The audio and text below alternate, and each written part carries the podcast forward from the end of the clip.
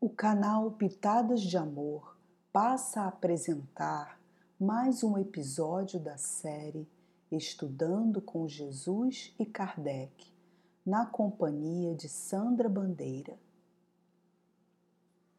O item 20 do Evangelho segundo o Espiritismo, na sua profundidade, traz-nos maravilhosas reflexões e belos ensinamentos através do sacerdote francês João Vianney. Vamos começar pela vida e obra deste sacerdote e sua dedicação ao povo de Ars, que poderá contribuir para refletirmos sobre o emprego de nosso tempo e energia nas coisas que realizamos naquelas que ainda não construímos e principalmente na contribuição do bem à sociedade que nem começamos. Vianney Curadas viveu até os 73 anos, quando faleceu de fadiga, pois dormia apenas três horas por noite para dar conta de sua paróquia, sua alimentação, a limpeza do local e o confessionário sempre cheio diariamente.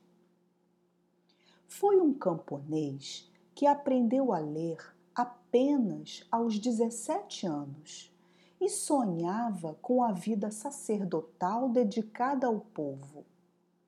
Foi considerado pelos professores e superiores como um rude camponês sem inteligência suficiente, especialmente em filosofia e teologia, levando-o a ter permissão de estudar somente história, geografia e aritmética.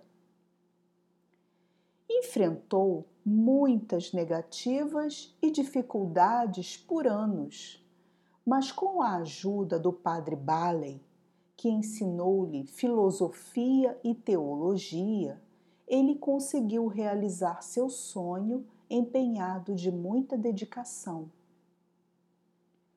Com o falecimento do padre em 1818, Vianney foi liberado a exercer o apostolado, sendo designado vigário-geral do vilarejo de Ars-sur-Formans. Após um bom tempo, tornou-se vigário da paróquia de Ars, recebendo muitas confissões, realizando curas e penitências no lugar dos fiéis. Sua paróquia ficou conhecida como o Grande Hospital de Almas. Seu falecimento, 4 de agosto, foi instituído como o Dia do Padre e foi canonizado em 1925 pelo Papa Pio IX. Vamos agora aos ensinamentos que ele nos deixou. Conta-nos que não sabia fazer milagres sem que Deus o quisesse e que todas as curas concedidas devia ao Pai de todos nós. Pede-nos que diante das aflições oremos com o coração, mas orienta-nos que peçamos antes a cura da alma enferma antes do corpo. Que Deus nos ouvirá e a cura será a recompensa por nossa abnegação. Contudo, também diz-nos que quando Deus priva-nos de algo na saúde, devemos nos considerar bem-aventurados da expiação, porque poderia se tornar a causa de nossa queda. Considerando o que ele nos diz, em verdade, quantos de nós utilizamos nossas ferramentas físicas para falar ou executar coisas ao contrário dos princípios ensinados por Jesus? Quantas escolhas fizemos e que nos levaram à falência física e principalmente a falência moral e espiritual. Orienta-nos o sacerdote que purifiquemos o nosso coração, que confiemos no bom Deus que permite a tristeza e faz a ventura.